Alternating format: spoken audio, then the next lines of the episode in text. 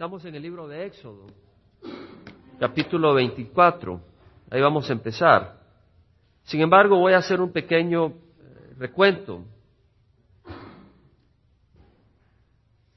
Un pequeño recuento de, los eventos, porque este es un hecho histórico. En el capítulo 19 pudimos ver que el pueblo del Señor había llegado de Refidim al desierto de Sinaí, y desierto quiere decir un lugar desierto, un lugar pues sin, sin flores, sin, uh, sin uh, provisión, sino un lugar desierto, wilderness, se dice en inglés. Llegaron al tercer mes de haber salido de Egipto al desierto de Sinaí y ahí acampó el pueblo, en el desierto de Sinaí, enfrente del monte Sinaí. Y al llegar ahí el Señor le había dicho a Moisés de que la prueba de que el Señor era el que los iba a rescatar de Egipto es que ahí iban a regresar y adorar en el monte Sinaí. Y entonces Moisés fue y subió al monte a buscar al Señor y la dirección del Señor. Dios lo llamó desde el monte y le dio un mensaje y una invitación para el pueblo. El Señor le dijo a Moisés, estás aquí, aquí está el pueblo al pie del monte. Ahora te quiero decir esto, es, soy yo el que los ha llevado sobre alas de águila y los he traído a mí. El Señor los había traído a él. Y luego le dijo, si escuchan mi voz y guardan el pacto que les daré, van a ser un especial tesoro. Un especial tesoro porque el Señor los iba a ir moldeando, de manera que fueran una cosa preciosa ante el mundo. Un reino de sacerdotes, ¿por qué? Porque este pueblo iba a conocer a Dios. Muchos pueblos adoran imágenes de piedra, muchos pueblos adoran ídolos, pero este pueblo iba a saber cómo relacionarse con Dios, cómo conocer al Dios de la eternidad iba a ser un reino de sacerdotes, una luz ante el mundo, una nación santa, es decir, una nación separada. Así como el oro, ¿verdad? Uno no lo tira en la basura. Así, este tesoro especial no iba a estar mezclado en la basura, iba a estar en un lugar apropiado, donde la gente pudiera ver esa belleza de la creación de Dios. Entonces Moisés bajó y se lo comunicó al pueblo, dijo, el Señor me dice esto, de que si nosotros aceptamos el pacto, Así como el Señor nos ha traído en águilas, así nos va a seguir bendiciendo. Y el pueblo dijo, sí, vamos a hacer todo lo que el Señor nos dice. Pero no habían oído los detalles del pacto, pero les gustó mucho la promesa del Señor. Así que Moisés subió al monte y le dijo, sabes, el pueblo dice que sí, que ellos aceptan el pacto, que estamos de acuerdo. Entonces el Señor le dice, sabes, vuelve a bajar y dile al pueblo que yo voy a bajar en una nube con, eh, relámpago con viento, con el sonido de la trompeta, y el pueblo se tiene que limpiar, el pueblo se tiene que consagrar por dos días. En el tercer día es cuando yo voy a bajar en una nube y con fuego a la montaña. Pero pon límites alrededor de la montaña para que nadie toque el monte. La persona que toque va a morir porque la montaña es un monte santo, es un monte sagrado porque ahí voy a estar yo. Y yo no puedo convivir con el pecado. Es un pueblo pecador, todo el mundo ha pecado, dice la Biblia. Entonces dice, pon un límite, que nadie toque, que se preparen por dos días. Es más, que el hombre no tenga relación íntima con la mujer. ¿Por qué? Porque el convenio, la unión que el hombre tenía que tener en su mente en ese momento, no era la unión terrenal con su cónyuge, sino con el Dios de la eternidad. Por eso tenían que prepararse para esta reunión. Adviértele, le dijo el Señor a Moisés. Así que Moisés le dijo esto al pueblo, bajó al monte, bajó del monte, y le dijo al pueblo, hay que prepararse, hay que santificarse, hay que apartarse. Y al tercer día en la mañana hubieron truenos y relámpagos, y una densa nube cayó sobre el monte, y hubo un fuerte sonido de trompeta. Entonces Moisés le dijo al pueblo, esto es lo que dijo el Señor que iba a ocurrir, vámonos al pie del monte. Sacó al pueblo del campamento y lo llevó al pie del monte. Y el monte Sinaí humeaba y se estremecía violentamente. Moisés hablaba en ese, en ese escenario, imagínense temblando, eh, truenos, relámpagos. El Señor dice, Señor, aquí estoy. Y el Señor le respondía. Y Moisés le dice a, Dios le dice a Moisés, sube. Entonces Moisés sube y Dios le dice, sabes, quiero que adviertas al pueblo que no vayan a tocar el monte, que no vayan a entrar al monte porque van a morir. De hecho, el que toque el monte o el que suba, hay que apedrearlo o con saetas matarlo, porque está violando la palabra de Dios. La palabra de Dios es santa. no podemos violarla sin consecuencias. Entonces Moisés le dice, no, pero ya el pueblo sabe que no deben hacer eso, sí, pero tú ve y adviérteles. Entonces Moisés volvió a bajar y les advirtió y mientras les estaba advirtiendo el Señor empezó a hablar y les empezó a dar los diez mandamientos. ¿Sí? ¿Nos acordamos? Pero la gente empezó a tener miedo y le dice a Moisés, sabes que Dios no nos hable, tenemos miedo, oímos los truenos, oímos la trompeta, esto es terrible, hasta Moisés temblaba. Y le dice, ¿sabes qué? Mejor tú habla con Dios y Dios hable y tú habla con nosotros. Sé tú un intermediario. Y Moisés subió y le dijo al Señor, así va a ser. El pueblo pide que yo sea intermediario. El Señor le dice, han hablado bien. Y empezó el Señor a darle más leyes a Moisés. Y hemos estado estudiando estos domingos las enseñanzas del Señor sobre la esclavitud, sobre la persona que roba, sobre el adulterio, todas estas cosas. Y entonces, ahora, en el capítulo 24, sí, hemos, nos hemos ubicado un poco, hermanos, más o menos históricamente todo lo que había ocurrido. Ahora, estamos ya en el capítulo 24, en este evento donde ahora viene Dios y le dice a Moisés, sube hacia Jehová. En otras palabras, vuelve a bajar, pero ahora vas a subir con otras personas. Le dice, sube hacia el Señor tú y Aarón, Nadab y Abiú. Nadab y Abiú eran los dos hijos mayores de Aarón, que era Aarón, hermano de Moisés. Le dice, sube y setenta a los ancianos de Israel y adoraréis desde lejos. Lo que va a hacer el Señor ahora es decirle a Moisés, sabes, quiero que ahora tú vayas y traigas a tu hermano Aarón, venga con sus dos hijos que van a ser sacerdotes, tráelos a ellos y trae a los ancianos, a los líderes de Israel y sube. Quiero que ellos puedan verme y puedan adorar. Pero también el Señor, antes de que eso ocurriera, antes de que subiera, le dice, pero también quiero que ratifiquen el pacto. Es decir, que confirmen el pacto, porque ahora ellos van a oír todo lo que te he enseñado y tú se los vas a decir. Y a ver si ellos quieren todavía sellar el pacto. Entonces el versículo 2 dice que dice, sin embargo Moisés se, acercará solo a Jehová y ellos no se acercarán ni el pueblo subirá con él. Ahora, hermanos, yo quiero hacer unos, eh, algunos stops, unos, como quien dice, parar un momento, porque, hermano, la palabra del Señor es tan hermosa. Usted lee el primer versículo y, habla gran cantidad. Mira lo que dice. Dios dijo a Moisés, sube hacia el Señor, tú y Aarón, Nadab y Abiú, no todo el pueblo. Solo Moisés, Aarón, sus dos hijos y los setenta ancianos, y adoraréis desde lejos. Nosotros tenemos un privilegio grande. Podemos adorar desde cerca. Podemos adorar a Dios desde cerca. Si nos vamos al libro de Hebreos, capítulo 2, hermanos, el libro de Éxodo tiene mucha información que uno necesita conocer para entender el libro de Hebreos. El libro de Hebreos, capítulo 12, leemos en el versículo 18. Lo que le dice el Señor a través del autor de Hebreos al pueblo de Dios dice, no os habéis acercado a un monte que se puede tocar. El pueblo de Israel llegó a un monte que lo podían tocar, pero si lo tocaban morían, porque es un monte santo. Y acá dice, ¿has llegado a un monte que se puede tocar? No, no os habéis acercado a un monte que se puede tocar ni a fuego ardiente, ni a tinieblas, ni a oscuridad, ni a torbellino, ni a sonido de trompeta, ni a ruido de palabras tal que los que oyeron rogaron que no se les hablara más, porque no podían soportar el mandato. Si aún una bestia toca el monte será apedreada.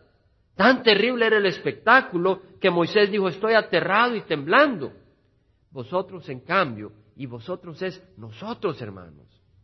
Dice, vosotros en cambio os habéis acercado al monte Sión. El monte Sión es el monte Israel, es donde está Jerusalén, pero está hablando en forma espiritual. Os habéis acercado al monte Sión y a la ciudad del Dios vivo.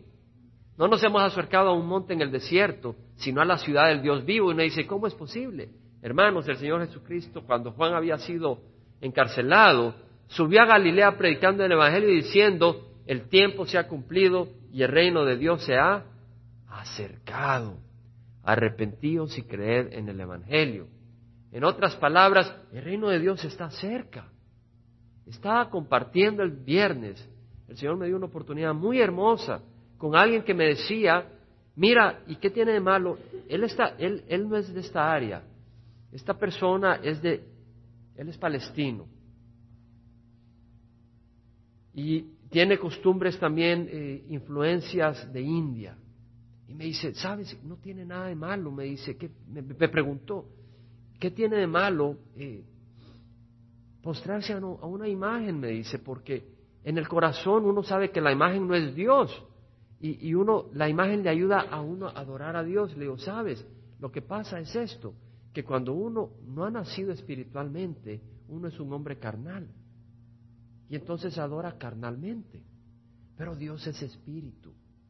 Y para adorar a Dios en espíritu, si nosotros nacemos de nuevo, nacemos en el espíritu, entonces podemos comunicarnos con Dios sin necesidad de una imagen. ¿Entendemos? El hombre espiritual puede hablar con Dios en cualquier lugar. De manera que puede ir manejando y no dice, ¿dónde dejé la imagen? Porque sabe que Dios está ahí con uno. Eso es lo hermoso. Nosotros nos hemos acercado a la ciudad del Dios vivo. ¿Dónde está? Aquí está la ciudad del Dios vivo. ¿Cierto? Porque la ciudad no la hacen los muros, la hacen los habitantes. Y dice, la Jerusalén celestial y a miriadas de ángeles. Hermanos, los ángeles están a la disposición del cristiano. Eso está en Hebreos, capítulo 1. Y luego dice, a la Asamblea General e Iglesia de los primogénitos que están inscritos en los cielos y a Dios. Nos hemos acercado a Dios, el juez de todos, y a los espíritus de los justos hechos ya perfectos, y a Jesús. ¿A quién nos hemos acercado, hermanos? A Jesús. Fíjense que no necesitamos a alguien para llegar a Jesús. Ya es un hecho, dice. Nos hemos acercado a Jesús. Qué cosa más hermosa. Estamos, hermanos, eso es algo muy hermoso. Ayer fuimos a la conferencia de hombres, varios, qué gusto, qué gozo tuvimos ese convivio. Y a mí me gusta oír la palabra del Señor, hermano. A mí me encanta sentarme y oír, no, no tengo suficiente tiempo. Yo quisiera pasar las 24 horas sentado oyendo a Chuck Smith. Y quisiera pasar las 24 horas compartiendo también.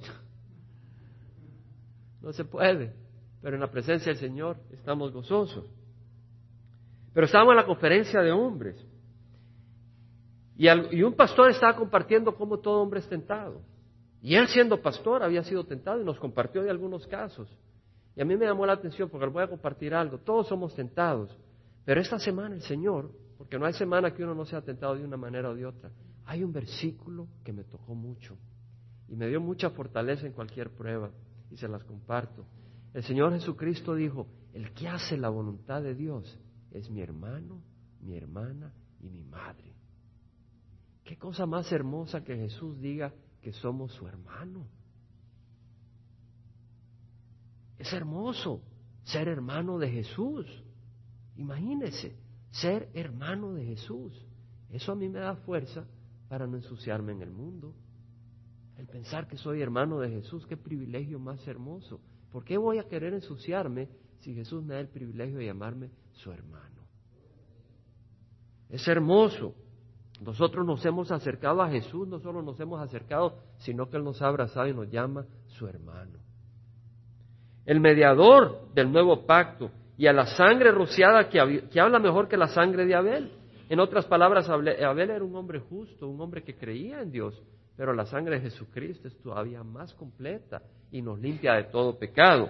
Mirad luego dice que no rechacéis al que habla, porque si aquellos no escaparon cuando rechazaron al que los amonestó desde la tierra, mucho menos escaparemos nosotros si nos apartamos de aquel que nos amonesta desde el cielo.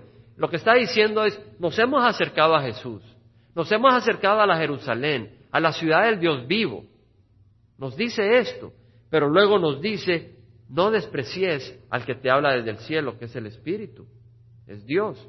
¿Por qué? Porque si despreciaron a Moisés y su paga fue la muerte, ¿cuánta mayor paga será el que desprecia a Dios que habla desde el cielo? Su voz hizo temblar entonces la tierra, Dios en, el monte Sinaí hizo temblar la tierra, pero a él ahora ha prometido diciendo, aún una vez más yo haré temblar no solo la tierra, sino también el cielo. El Señor va a hacer temblar este universo y estamos viendo los eventos. Yo estoy de acuerdo que no debemos de decir, hoy el, año 2000 se acabó el mundo, no. Tenemos que vivir, tenemos que vivir entendiendo de que nadie sabe el día ni la hora.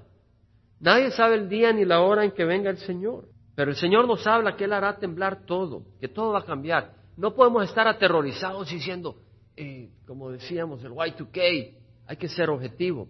Pero hermano, veamos las señas. Porque las señas nos muestran que Jesús viene pronto. Las muestras, las señas nos muestran que Jesús viene pronto. Constantemente están ocurriendo crisis. La última que ha ocurrido en el mundo es en India. Hace dos, tres días vino un ciclón, le llaman un superciclón, con fuerzas de viento de 155 millas por hora. Ha arrasado por 300 millas de la costa de India. Lo primero que se sabe es que 200 personas que estaban con sus barquitos en el mar han desaparecido. Hay cientos de personas que han muerto, están incomunicados y hay millones de personas que están desplazadas. Pero lo que me llamó la atención es que en 1991 hubo un ciclón así de fuerte y aún más, y murieron 130 mil personas. ¿Sabía usted eso? Estamos ignorando, somos ignorantes, pero yo ya no quiero ser ignorante de lo que está pasando en el mundo, porque las señas están alrededor nuestro, están ocurriendo catástrofes, catástrofes tremendas. ¿Quiere decir que vamos a estar desesperados? No, tenemos paz y gozo en el Señor. Porque antes de que el Señor remueva la tierra, y los cielos, Él nos va a arrebatar a su presencia. Y es una gran bendición. Pero tenemos corto tiempo y tenemos que comunicarle al mundo que el juicio del Señor viene pronto. Ahora, dice más, y esta expresión aún una vez más indica la remoción de las cosas movibles como las cosas creadas a fin de que permanezcan las cosas que son inconmovibles. Dios va a remover lo movible. ¿En dónde está tu roca? ¿En dónde está tu vida? Si nuestra vida está en Cristo, la roca inmovible, no vamos a ser movidos. Pero si nuestra vida está edificada en una religión de hombres, o está edificada en mi egoísmo, o está edificada en mis propios planes de este mundo, voy a ser removido. Y no desaparecido, sino separado de Dios toda la eternidad, no voy a poder gozar la paz que el Señor me da. Ahora, el que ha venido a Cristo goza esa paz en medio de las circunstancias. Dice, por lo cual, puesto que recibimos un reino que es inconmovible, demostremos gratitud, mediante la cual ofrezcamos a Dios un servicio aceptable con temor y reverencia, porque nuestro Dios es fuego consumidor. Dios es un Dios de justicia. Démosle gracias que Él nos ha salvado de la ira divina. Estamos, hermanos. Nos vamos de nuevo a Éxodo 24, porque vemos de que nosotros, hermanos, nosotros no adoramos de lejos, sino que hemos llegado a la presencia de Jesús. Todo aquel que recibe a Cristo está en la presencia de Jesús. Sin embargo, dice, Moisés se acercará solo a Jehová y ellos no se acercarán ni el pueblo subirá con él. Y Moisés vino y contó al pueblo todas las palabras de Jehová y todas las ordenanzas. Y todo el pueblo respondió a una voz y dijo, haremos todas las palabras que el Señor ha dicho. Vamos a obedecer, dijo el pueblo. Imagínese, usted lee los diez mandamientos y es para asustarse. ¿Quién lo va a cumplir? ¿Cierto? ¿Quién lo va a cumplir? Pero el Señor también dio una provisión de sacrificios. De manera que Él sabía que el hombre falla. Y esos sacrificios, la persona obedientemente, por fe, hacía esos sacrificios. Y el Señor un día iba a borrar todos los, todos los pecados a través del sacrificio de Cristo en la cruz. Entonces dice que envió, Moisés escribió todas las palabras de Jehová, todo lo que hemos leído, todas estas palabras las escribió Moisés. Y levantándose muy de mañana edificó un altar al pie del monte con doce columnas por las doce tribus de Israel. Hermanos, la palabra del Señor es hermosa. La persona que dice, yo no entiendo el libro de Éxodo, pídale al Señor que es hermoso. No pase corriendo el libro de Éxodo. Busque, escudriñe las escrituras porque hay cosas hermosas en las escrituras. Fíjense que el Señor toca a Moisés y Moisés eh, construye un altar y pone doce piedras, doce columnas. Cada columna representa una tribu de Israel. Está representando el pacto que va a haber entre Dios y el hombre y va a haber un sacrificio. Entonces él envió jóvenes, Moisés envió jóvenes de los hijos de Israel, es decir, de la familia de Israel, del pueblo de Israel, que ofrecieran holocaustos y sacrificaran novillos como ofrendas de paz al Señor. O sea, hicieron sacrificios de paz al Señor. Y Moisés tomó la mitad de la sangre y la puso en vasijas, y la otra mitad de la sangre la roció sobre el altar. ¿Por qué roció Moisés sangre sobre el altar? ¿Cuál es su significado? Luego tomó el libro del pacto y lo leyó a oídos del pueblo.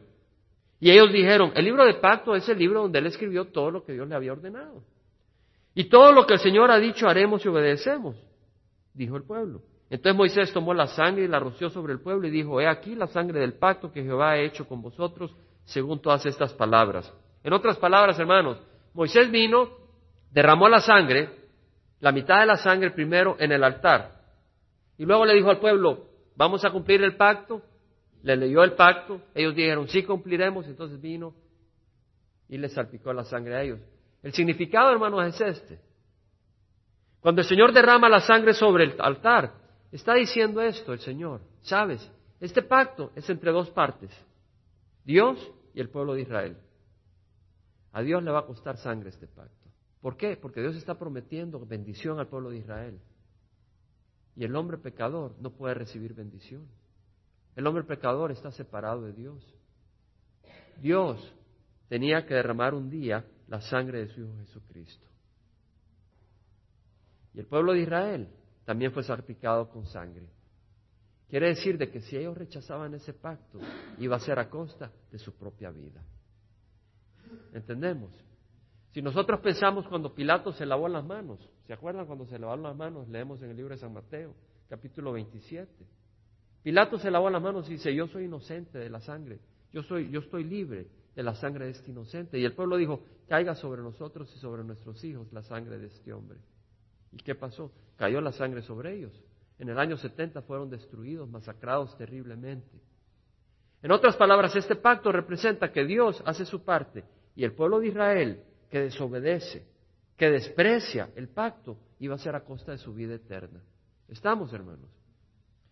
Ahora luego dice que subió Moisés con Aarón, Nadab y Abiú y setenta de los ancianos de Israel. Subieron, pero no llegaron a la cumbre. Solo subieron un poquito a las faldas del monte. Y vieron a Dios de Israel. Y debajo de, hermanos, vieron a Dios. Ahora Dios es espíritu. Pero Dios se manifestó en una forma visible para que el pueblo pudiera verle. Y dice de que vieron al Dios de Israel y debajo de sus pies había como un embaldosado de zafiro tan claro como el mismo cielo. O sea, había un suelo claro, transparente. Mas él no extendió su mano contra los príncipes, es decir, contra los líderes de los hijos de Israel, y ellos vieron a Dios y comieron y bebieron muy suave, ahí estaban felices, viendo la presencia de Dios, ya no con temor, no con terror, no bajo la nube oscura, pero vieron un poco a Dios, una manifestación de Dios.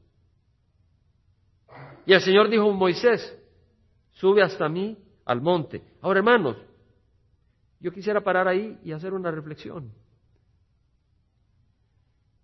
Vámonos al libro de Apocalipsis, el capítulo 4.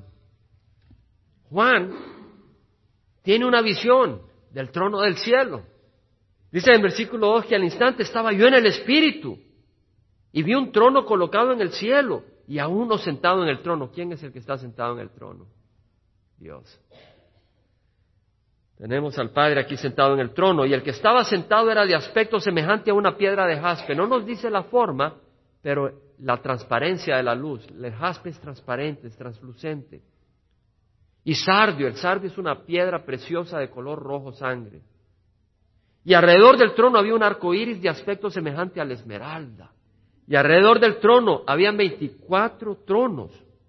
Y, sentados en los tronos, veinticuatro ancianos vestidos de ropas blancas con coronas de oro en la cabeza. Del trono salían relámpagos, voces y truenos. Y delante del trono había siete lámparas de fuego ardiendo, que son los siete espíritus de Dios. Siete implica perfecto, plenitud, es decir, toda la llenura del Espíritu Santo estaba en la presencia del trono.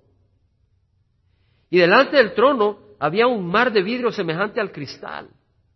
Tranquilo, no olas que dan temor, sino un lugar tranquilo, de vidrio transparente. Y en medio del trono y alrededor del trono cuatro seres vivientes llenos de ojos por delante y por detrás. Y usted dice, ay, eso me da miedo. El primer ser viviente era semejante a un león. Y eran seres que son seres inteligentes. El segundo ser era semejante a un becerro, a un buey. El tercero tenía el rostro como el de un hombre. Y el cuarto es semejante a un águila volando. Y podemos estudiar en Ezequiel y en Daniel las visiones del trono de Dios. Pero vamos a enfocarnos en algo. Los cuatro seres vivientes, cada uno de ellos con seis alas, están llenos de ojos alrededor. Y en Isaías nos habla de, los, de, eh, de estos seres vivientes. ¿verdad? Que tienen seis alas. Estaban llenos de ojos alrededor y por dentro y de día y noche no cesaban de decir, hermanos, usted dice, pero yo no comprendo eso del cielo. A mí no me llama la atención un cielo así. Me pongo a pensar un niño de siete años, ¿verdad? A un niño de siete años le enseña a una jovencita de 19 años, muy bonita. No tiene ningún interés. Pero cuando ya llega a los 18, 19 años y le presenta una jovencita de 19 años, ahí están los ojos prendidos, atraídos. ¿Por qué? Porque Dios ha establecido en el hombre y la mujer una atracción de uno hacia el otro. Yo recuerdo cuando estábamos en El Salvador y estaba cortejando a mi esposa, en ese tiempo mi novia. Fuimos a un, y nunca se me olvida eso, no sé por qué el Señor me lo trae a memoria. Nos fuimos a un restaurante mexicano muy suave, tenían sus eh, mariachis y todo, y, venían con sus guitarras, y allí por el bulevar eh, Los Héroes, mi hermano. Y ahí estábamos comiendo, yo, pero bien arrecho ahí con mi esposa, mi novia en ese tiempo, y mis ojos se le quedaban pendidos a Clara. Y ahí estaban los mariachis tocando. Yo, pero ahí me podía quedar 10 horas sin ningún problema. Absorbido. Romántico. Pero si tuviera 5 años, pues, ¿qué le pasa a ese loco? ¿Verdad? Pero ya uno va madurando y va siendo una persona más completa como Dios lo ha diseñado y puede apreciar cosas que un niño de 5 años no puede apreciar. Y lo mismo, cuando dejemos este mundo, vamos a estar completos y apreciar cosas que ahora no podemos apreciar. Y así como uno ve a su novia y no le quita los ojos, puede estar horas y horas y se acabó la comida y uno quiere que le pongan más para no irse. Así estos seres están prendidos en la presencia del Señor y no se quieren ir de ahí. No se quieren ir de ahí. En el versículo 8 dice que dicen, de día y noche no cesaban de decir, santo, santo, santo es el Señor Dios. Así como uno dice, mira qué naricita la de esta muchacha, pero ahí uno está viendo al Señor y dice, nuestro Dios es precioso, tiene esos ojos. Este mundo es la sombra del mundo eterno. Y aún nuestras relaciones la relación más completa que uno pueda tener entre un hombre y una mujer es solo una sombra de la plenitud que vamos a gozar en la presencia del Señor. ¿Quién se quiere quedar sin ese gozo? El Señor nos invita. Venid a mí los que estáis cansados y cargados, y yo os haré descansar. Yo estoy a la puerta y toco. Si alguno escucha mi voz y abre la puerta, yo entro y cenaré con él, ceno con él y él conmigo. El Señor no solo quiere que le adoremos de lejos, Él quiere que adoremos de cerca y que Él cena con nosotros y nosotros con Él. Dice, Santo, Santo, Santo es el Señor Dios, el Todopoderoso, el que era, el que es y el que ha de venir. Y cada una, cada vez que los seres vivientes dan gloria, honor y acción, que es todo tiempo, acción de gracias, el que, estado en el, el que está sentado en el trono, al que está sentado en el trono, al que vive por los siglos de los siglos, los veinticuatro ancianos se postran delante del que está sentado en el trono y adoran al que vive por los siglos de los siglos y echan sus coronas delante del trono. Así, ¿verdad? Como cuando uno a su novia le abre la puerta, ¿verdad? Y limpia el carrito cuando va a entrar y nosotros ahí en la presencia del Señor vamos a, poner nuestro corazón a sus pies, a su servicio, con el honor de estar en su presencia. Y dicen, digno eres, Señor Dios nuestro, de recibir la gloria y el honor y el poder, porque tú creaste todas las cosas y por tu voluntad existen y fueron creados. Hermanos, qué hermoso que un día vamos a ir al cielo. El Señor Jesucristo dijo, en la, creed en Dios, creed también en mí. No se turbe vuestro corazón, no se turbe vuestro corazón. Creed en Dios, creed también en mí. El Señor ha ido a preparar moradas en el reino de los cielos y viene a recogernos pronto. Pero no solo vamos como inquilinos, sino que vamos como hijos de Dios. En primera de Juan, el Señor dice, mirad cuán privilegio nos ha dado el Señor que seamos llamados hijos de Dios. Y eso es lo que somos, por eso el mundo no nos conoce. Somos hijos de Dios. Vamos a ir a esas moradas como hijos de Dios y como amigos de Jesucristo. Como hermanos y amigos, el Señor Jesucristo dijo, sois mis amigos porque un siervo, un esclavo no sabe lo que su amo va a hacer, pero a ustedes les he dicho todo lo que mi Padre tiene. El Señor Jesucristo nos llama amigos. Qué hermosas las promesas del Señor para nosotros, hermanos. El Señor dice, bienaventurados los de puro corazón, porque ellos verán a Dios. El corazón puro es aquel corazón que es contrito. No por nosotros mismos, sino que el que es contrito. Aquel que está reconociendo su pecado y le pide perdón al Señor. Ese es el corazón puro. Pero yo quisiera que meditáramos en de que en Éxodo 24 los ancianos, Nadab, Abiú, Aarón, adoraron de lejos. Pero nosotros hemos llegado a Jesús, a la ciudad santa, y vamos al reino de los cielos, y Dios tiene mansiones para nosotros, tiene casas para nosotros, y vamos a ir ahí como dueños de ese lugar. Porque nuestro Padre es el dueño de todo eso. Y así vamos.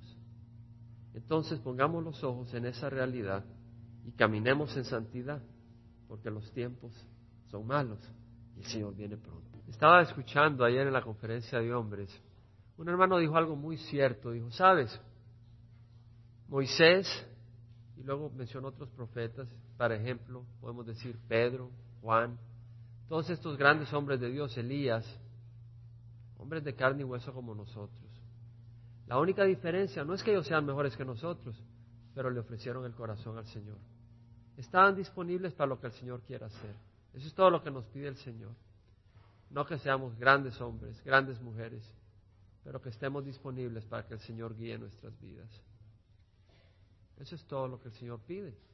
Y luego te levantará como levantó a Moisés, a Elías, a Pedro, a Juan, a Santiago. Gloria al Señor. Gracias, Señor. Te rogamos, Padre, que la gracia de nuestro Señor Jesucristo, el amor de nuestro amado y eterno Padre y la comunión del Espíritu Santo vaya con cada uno de nosotros. Y te damos gracias en nombre de Cristo Jesús. Amin.